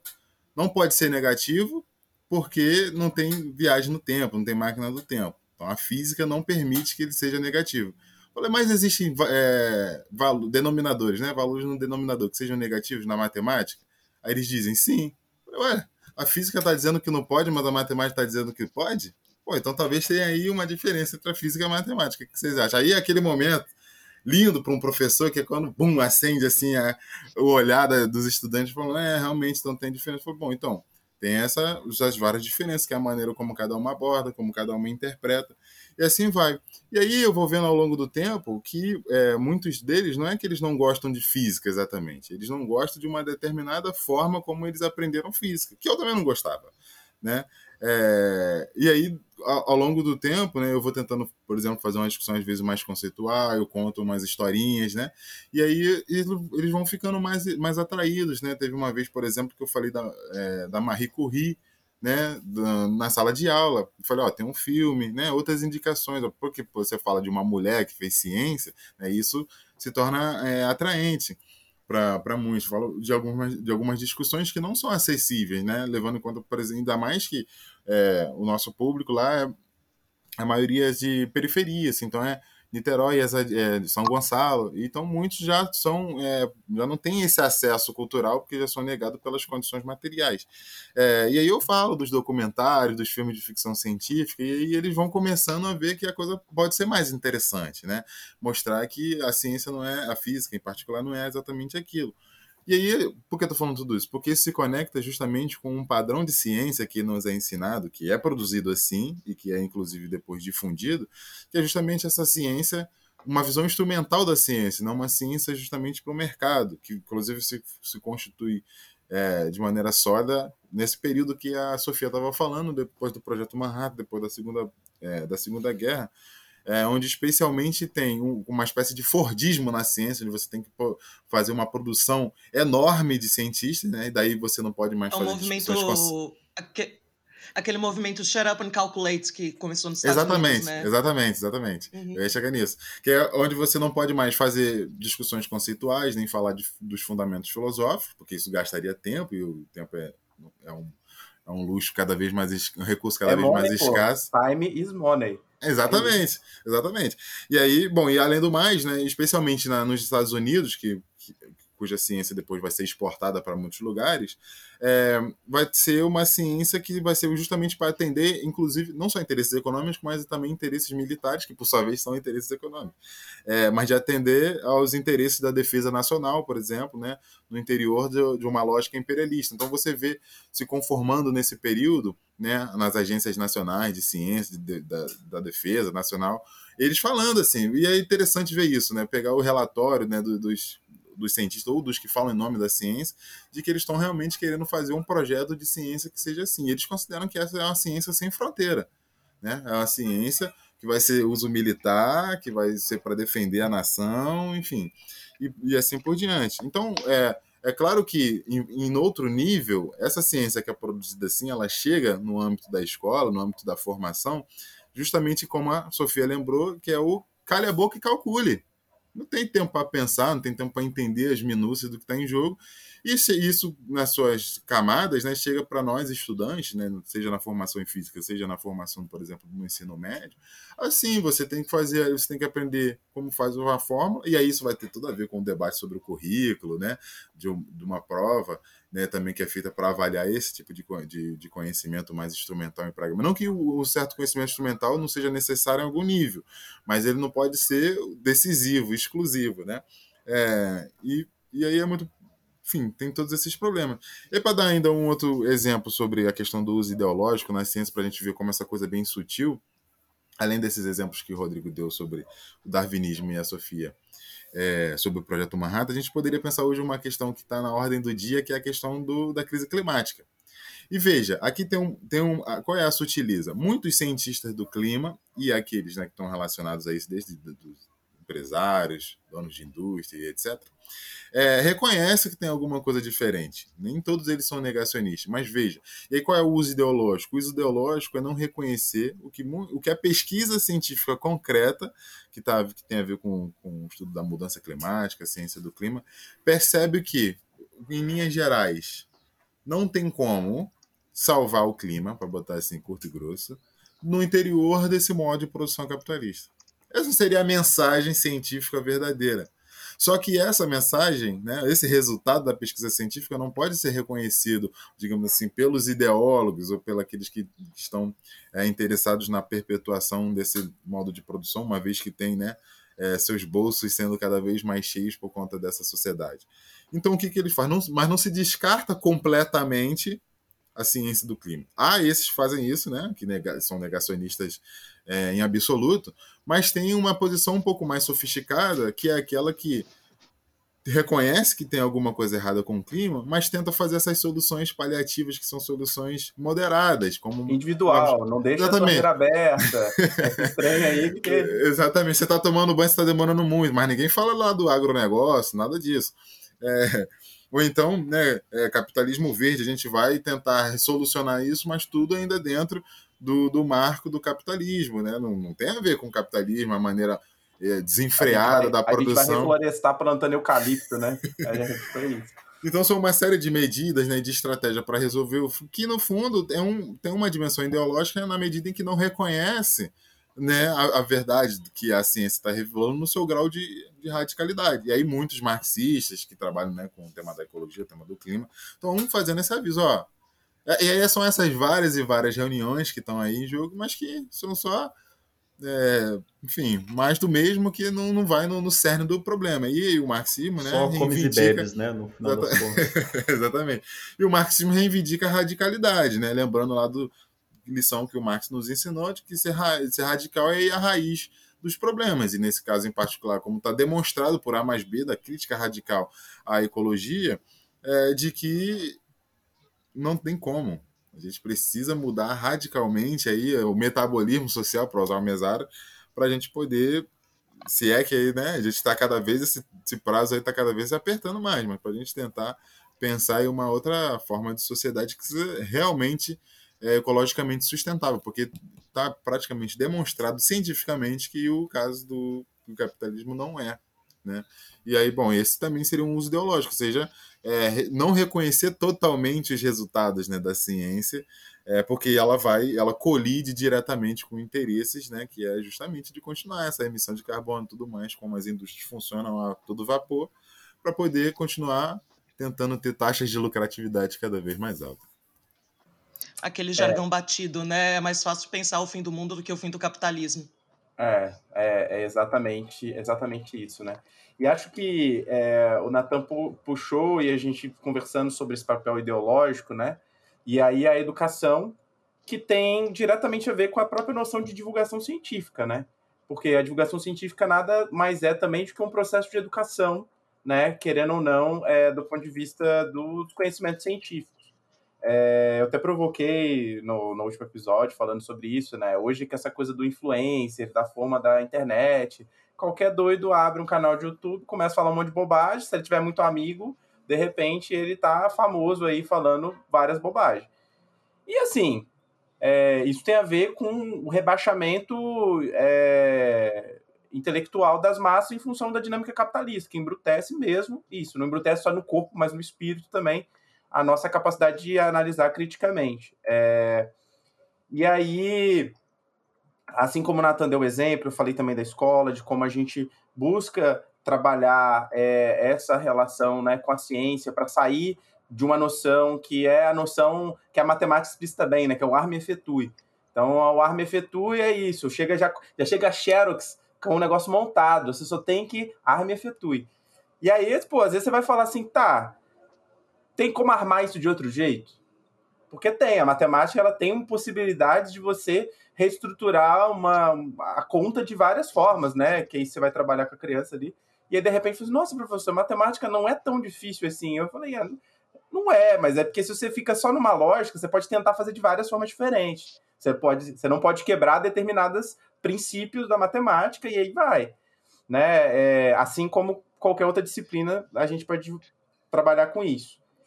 Só que é um desafio também, porque qual que é o grande debate pedagógico, e eu acho que entra na questão da divulgação científica? É que a noção de que precisa simplificar. Olha, eu vou te passar esse conteúdo, ele é muito difícil, então eu vou simplificar para você aqui de um jeitinho assim que você vai entender.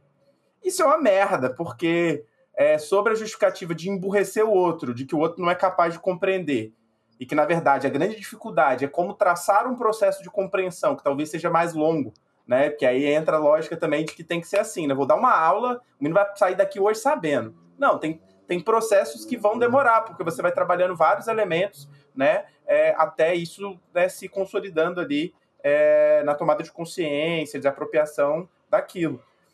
Então, a divulgação científica também muitas vezes cai nisso, né? Numas coisas, é, tem umas páginas às vezes que eu vejo assim divulgando uns trem que eu fico, bicho, sabe? Você pega um recorte de uma revista científica, pluft, ah, não sei o que, tal coisa. E aí eu falo assim, mano, você dá assim, sem contexto, sem nada. E aí parece é, revista fofoca, né? Quase uma fofoca científica, que eu chego e, e conto as coisas. Então, é isso, né? Levantando essa bola, né? Assim, como ela funciona a divulgação científica hoje e como ela poderia funcionar, enfim, assim, como é que é essa relação entre o real e como nós criticamente podemos abordar isso.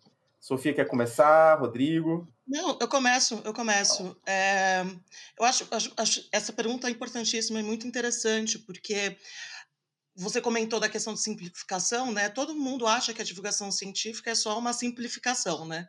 Mas a divulgação científica, na verdade, é algo próprio, né? Se configura num, num discurso próprio.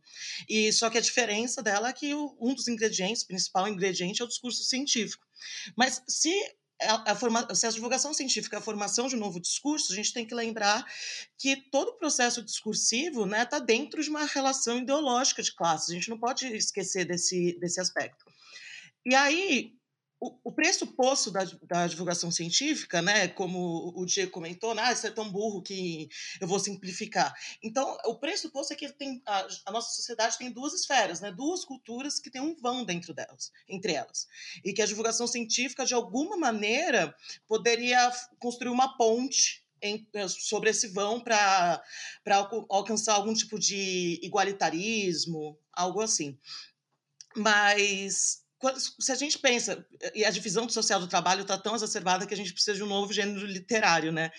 É, o próprio, o primeiro aspecto que a gente pode pensar como sendo ideológico é, da divulgação científica é justamente a, a, própria existência dela, né? Porque pressupõe que a cultura científica é, produzida nas universidades, elitizada, é a única que precisa ser disseminada, né? E que a divulgação consegue de alguma maneira é, fazer isso, disseminar essa cultura científica elitizada.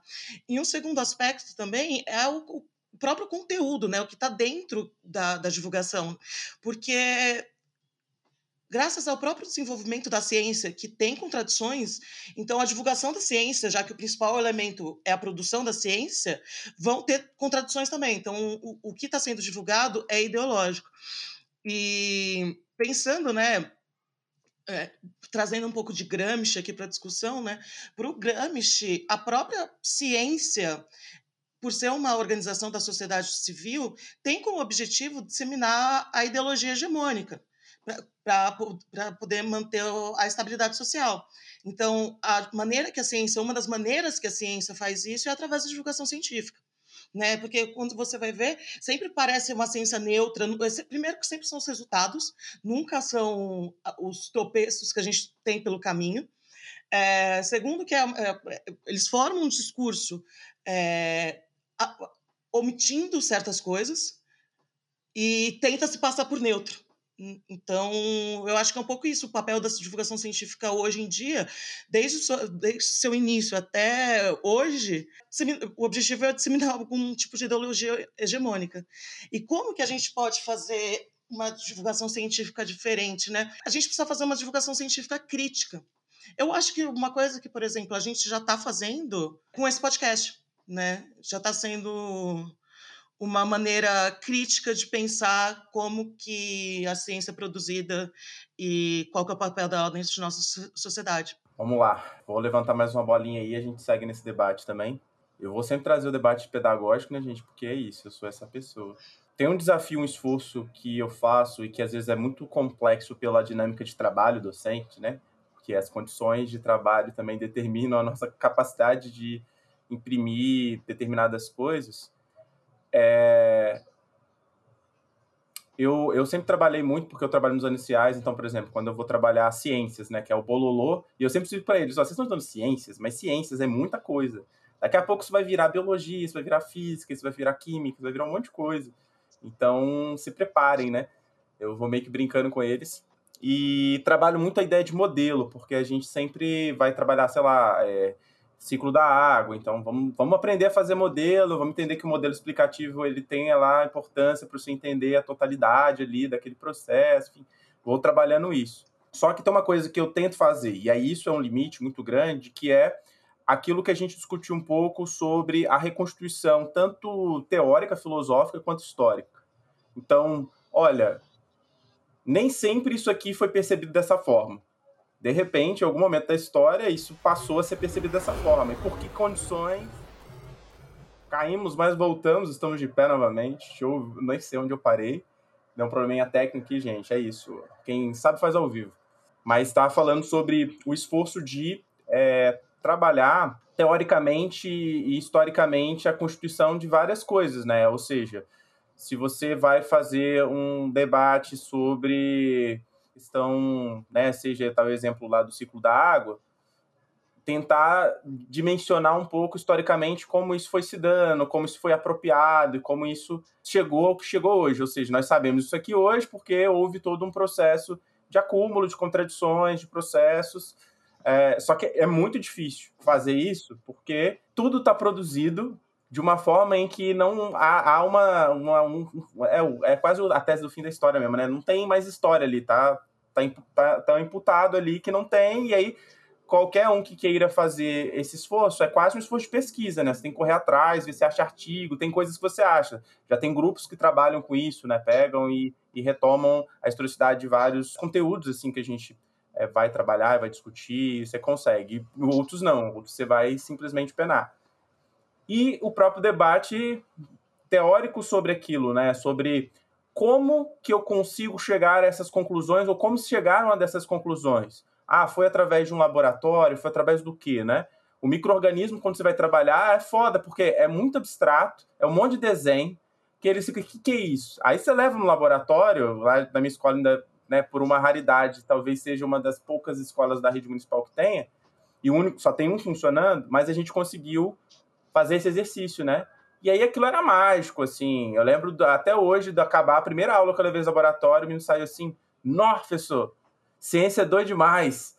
Tipo assim, saiu empolgadão, assim, porque ele viu uma célula vegetal, uma célula animal no microscópio, né? É...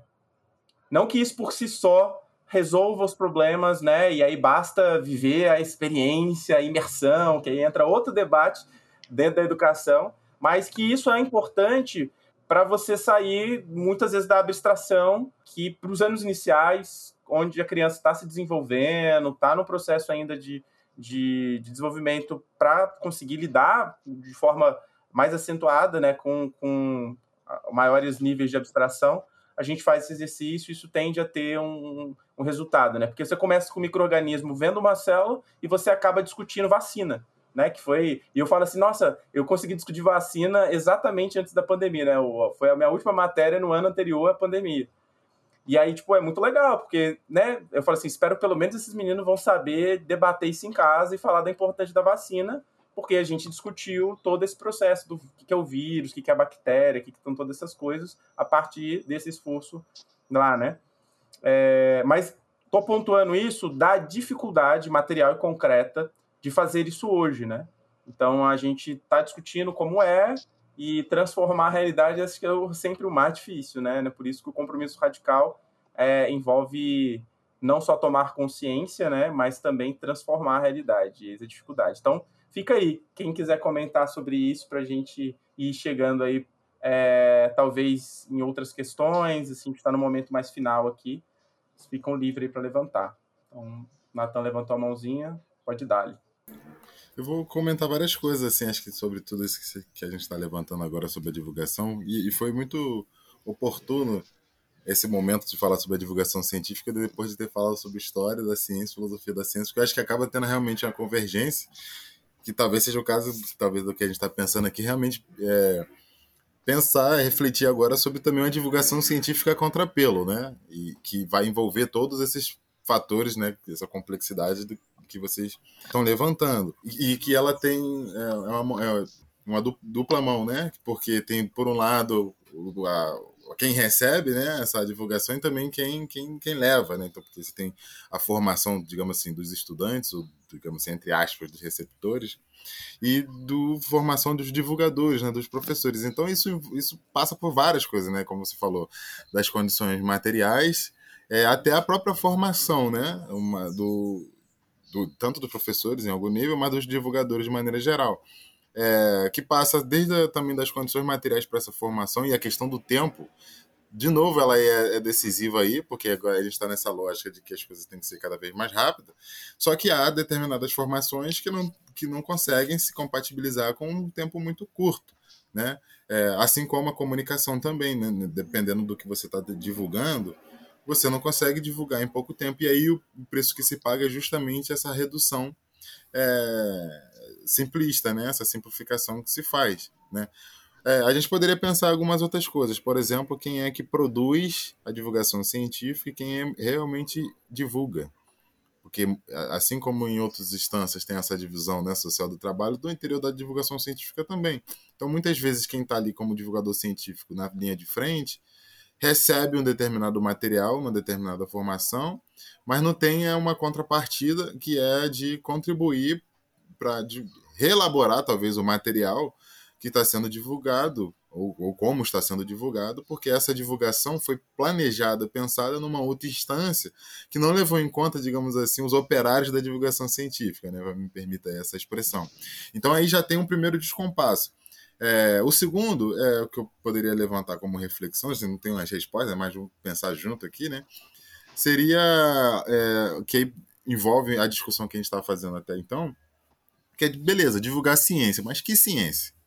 Como que a gente vai divulgar? É, é divulgar essa ciência que está sendo feita, né? A ciência já ela reificada, é, na, nas suas conformidades à reprodução social, subordinada ao capital, aquela, ou seja, é divulgar o cala boca e calcule, é isso que a gente vai divulgar para as pessoas, né? Ou a gente vai. Então isso já passa, por exemplo, por uma formação também de outro tipo, né? Uma formação humanista mais ampla, de novo, que exige um determinado tempo, uma preparação muito complexa. Então isso já colide de novo com alguns interesses né, é, econômicos, de mercado e tal. E talvez e último ponto que eu acho que o Diego tocou, que é fundamental, assim, é, que é justamente você ter as condições materiais mínimas, né, adequadas, e a gente sabe que isso não está. Não, tá, é, por exemplo, posso. Eu, eu, conforme o Diego falava, também me lembrou é, um pouco da minha experiência que eu tive de divulgação científica no Museu da Vida, né, na Fiocruz, que eu, que eu fiz, trabalhei né, durante três anos.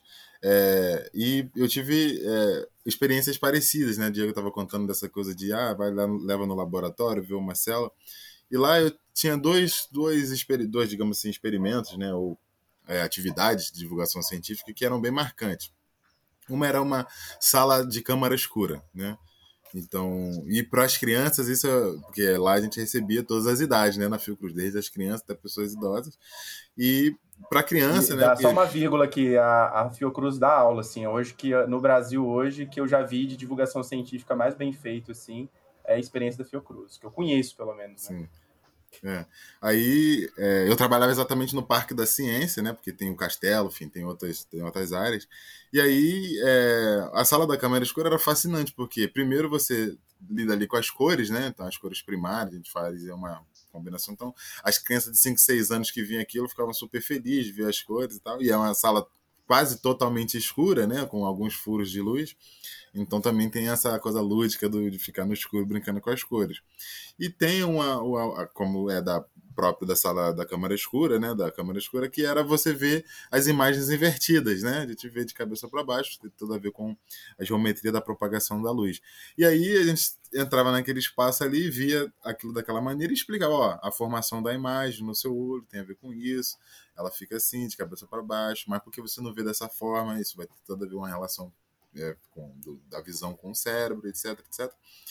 E aí é legal porque assim, teve uma vez que isso aconteceu e uma dessas crianças, quando saíram da, da sala assim, ficaram super felizes, me abraçaram assim, me de uma maneira grata, assim, que eu falei, caraca, como, você, como pode ser uma coisa bem simples, né, de, é simples assim, entre aspas, mas de conseguir fornecer um espaço que pudesse tornar mais, mais digamos assim, concreta aquela experiência de uma é, sala escura e, portanto, vê a imagem invertida, cores. E uma outra coisa também que tinha na, lá na Fiocruz, no Parque da Ciência do Museu da Vida, era também os microscópios.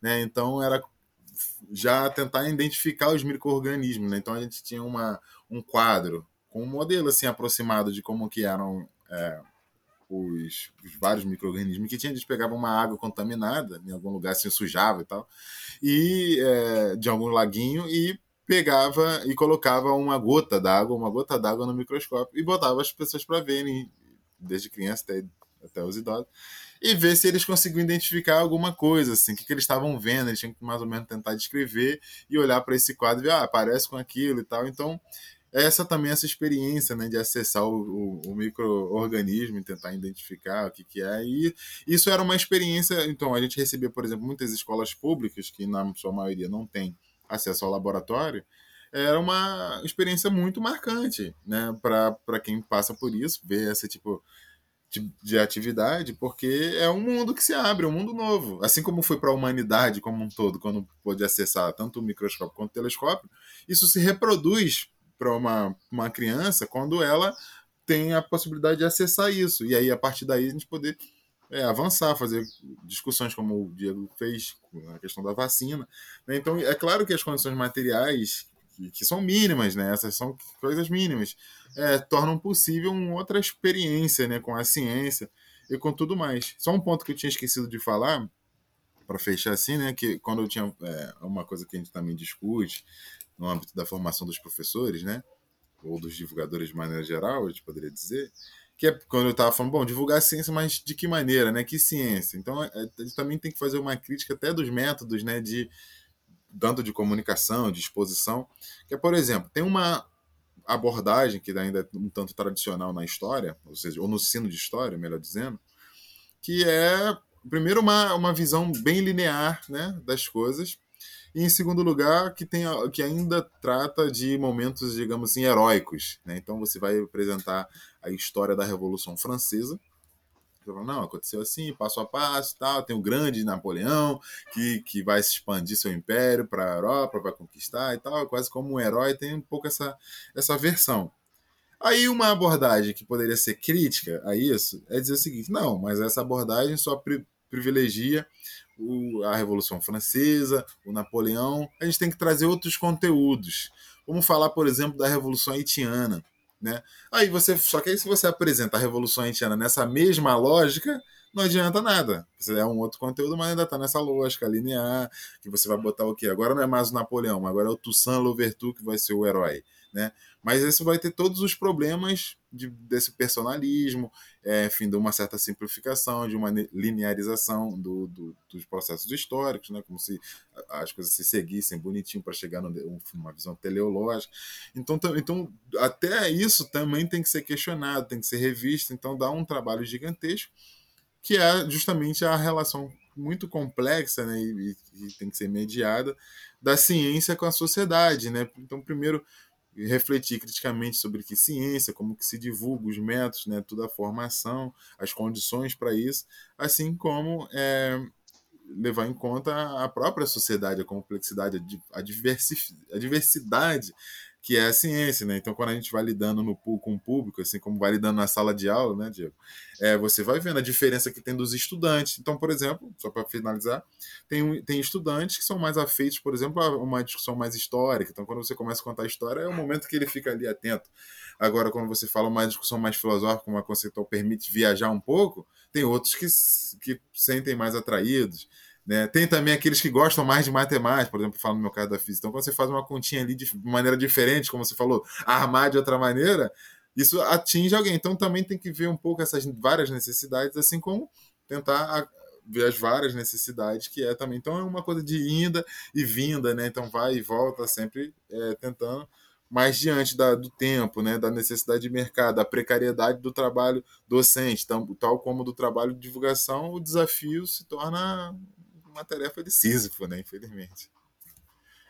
Rolar umas pedrinhas aí, né? É, gente, Sofia, Rodrigo, se quiserem comentar alguma coisa aí, antes, pra gente, antes das considerações, tá suave? Rodrigo, tranquilo também? Então, vamos, vamos caminhar aí para as considerações finais. Mas antes, vamos ao pronunciamento do nosso comissariado de comunicação e propaganda. Olá, pessoas. Como estão? Antes da gente passar para os nossos tradicionais cupons, um esclarecimento rápido: esse programa teve alguns probleminhas técnicos. Vocês devem ter percebido algumas anormalidades durante o programa. Acredito que isso não tenha atrapalhado absorver o conteúdo, aproveitar o programa. Então vamos aos nossos tradicionais cupons. Com o cupom REVOLUSHOW você tem 5% de desconto em toda a loja da cervejaria Soviete. Com hashtag RevoluShow você tem 20% de desconto em todos os livros da editora Boitempo. Com o RevoluShow, 15% de desconto nos livros da editora Expressão Popular.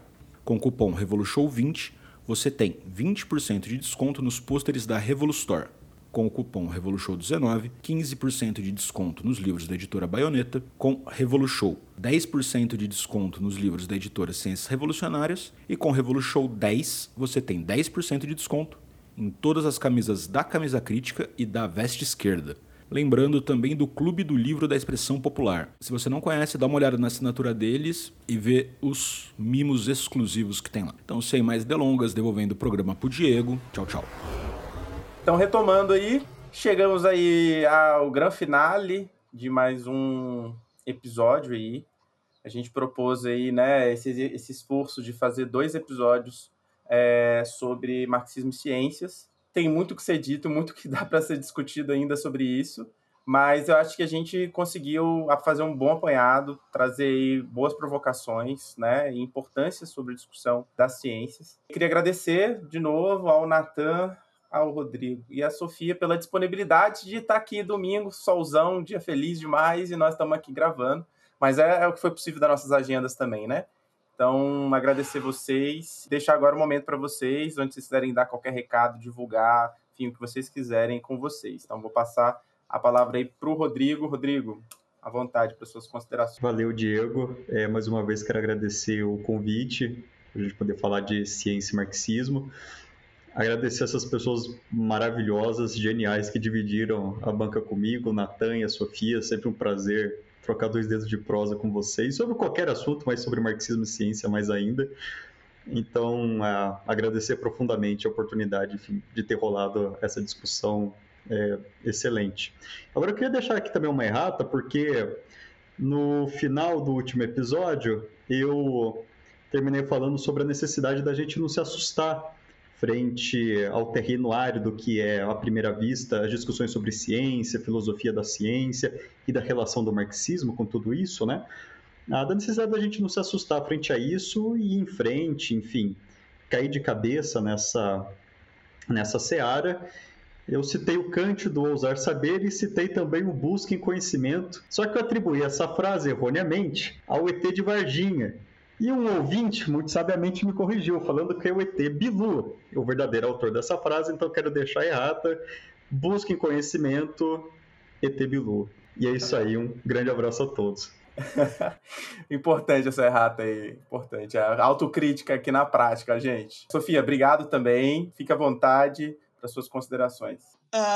Eu queria agradecer pelo convite, Diego. Muito obrigada é, por me fornecer esse espaço para a gente conversar. O Natan e o Rodrigo também. Essas conversas foram absurdamente importantes para mim. E agradecer aos ouvintes do Revolu Show também, né, que ficaram com a gente até aqui e dizer que qualquer momento, se quiserem me chamar para discutir algo, as portas estão abertas, podem me chamar a qualquer momento. Valeu, brigadão, tamo junto. Natan, convosco. Então queria também agradecer, né, pelo convite, por mais essa oportunidade, né, e especialmente agradecer essa companhia maravilhosa de Rodrigo, Sofia e de Diego na mediação. É, eu queria pedir licença para já nas considerações finais é, contar uma, uma pequena historinha, assim, um relato pessoal, que é um pouco assim como que isso, como eu cheguei nisso, assim, né? Que é, bom, eu sou original da Baixada Fluminense, aqui no Rio de Janeiro, né? Uma área periférica do, do Rio de Janeiro. E, bom, como a maior parte, ou quase todas as zonas periféricas, né, não é muito difícil chegar à cultura, lazer e, em particular, ciência, né? Então foi um pouco acidentalmente assim que a ciência acabou chegando para mim. É, no momento até que eu estava na minha adolescência assim, que eu estava um pouco desanimado, desestimulado com as coisas.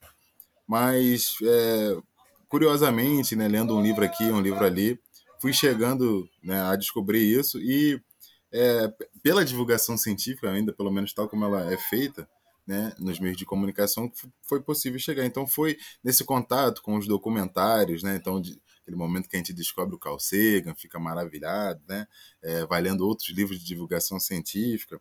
E aí eu passei a me encantar com a ciência, assim, porque é, eu vi que, e, e, e, paralelamente, né, eu também acabei descobrindo o marxismo, então, foi, o, tema, o tema da nossa conversa marketing e ciência, as coisas aconteceram quase que simultaneamente, assim, para mim. É, então, foi a possibilidade de uma outra forma de, de interrogar o mundo, né? uma maneira crítica e radical de, de ver o mundo, de ver a natureza, né? que conseguiu me permitir ter uma, uma relação né, com o mundo, com as pessoas, um pouco melhor até, e que, que vai um pouco além daquela imediaticidade, da superficialidade da vida, que foi justamente perceber as maravilhas que tinha na natureza, né? É, aí depois eu, claro, fui entrei para ver que também a ciência tem seu, seus problemas, então precisaria ter uma, uma visão crítica da ciência, mas é, eu ficava muito encantado assim com a ciência, eu tive oportunidade até de conversar com algumas pessoas nesse momento, de falar, ó, de olhar para o céu e, e poder ver a beleza que é aquilo, né? A gente como Carl Sagan gostava de dizer, ver que nós somos também poeira das estrelas, que a gente tem essa conexão muito íntima, profunda com o cosmos, né? E aí quando você fala isso para um cara da periferia, assim, era, era muito interessante, era muito, é, muito marcante poder ver a reação que eles tinham em relação a isso. E eu é, fui me convencendo cada vez mais que que é mentira isso de que as pessoas não gostam de ciência, ou que elas não gostam desses temas, né, do conhecimento, da educação. Muitas das vezes elas não só não tiveram acesso, não tiveram acesso da melhor forma. É isso também que me mobiliza um pouco para a área da educação, a área da divulgação. E, e ter me aproximado do comunismo, né, do marxismo do comunismo, me fez ver que era preciso fazer uma defesa né, da ciência e, ao mesmo tempo, é, defender uma ciência que, que também possibilitasse uma sociedade livre, né? Então é, era também fazer uma defesa de uma sociedade livre, de uma sociedade que é, não oprimisse, não constrangisse, não alienasse, não diminuísse os seres humanos, né? Então foi lado a lado assim uma ciência crítica para uma sociedade livre, né? Uma sociedade emancipada. Então isso foi o norte, é um pouco que dá o que dá sentido à minha vida, assim. Então eu fico muito feliz assim de ter participado disso, de ter podido depois de todo esse tempo, né, ter trago isso tudo aqui. E eu deixo aí, né, o meu meu contato é arroba Natão Oliveira underline, tanto no Instagram quanto no Twitter. Né, a gente tá, tô tentando aí promover uns cursos, fazer esses debates, estou pensando para o próximo ano organizar alguns, algum grupo de estudo em torno dessas discussões que a gente fez aqui, né? Estou já mobilizando isso é, também tentando organizar coletâneas de livros para trazer, é, a, a, continuar esse debate, né? E eu fico aí muito feliz pelo Revolution, né, especialmente na figura do Diego, por ter dado espaço para isso. E aí finalizo com a frase do Einstein, né, que é que eu gosto muito, assim, que ele fala: toda a nossa ciência comparada com a realidade é primitiva e infantil, né? Ou seja, ainda tem muita coisa aí para a gente fazer. No entanto, é a coisa mais preciosa que temos, né? E por isso que a gente tem que trabalhar com ela criticamente e ela é muito importante para ficar só na mão dos cientistas, né? Por isso que ela tem que ser divulgada para todos e todas. É isso, deixei meus agradecimentos. Muito obrigado. É, o cara veio da Baixada mesmo, com a... terminou com Deixa os garotos brincar, né? É isso. Enfim, gente, vocês que acompanharam aí mais esse episódio, a gente agradece e continuaremos aí trazendo vários debates. Se você quiser sugerir, propor debates, as redes do Revolution tá aí. E é esse o nosso trabalho, tá sempre trazendo novos debates, debates antigos, rebatendo temas. E é isso. Até a próxima e tchau, tchau. Enxugando gelo, sua realidade segura por um fiapo de cabelo. Apego pelo tempo, melhor não tê-lo. Segurá-lo, não quero nem como contê-lo. Enxugando gelo. Sua realidade se cura por um fiapo de cabelo Apego pelo tempo, melhor não tê-lo. Segurá-lo, não quero nem há como contê-lo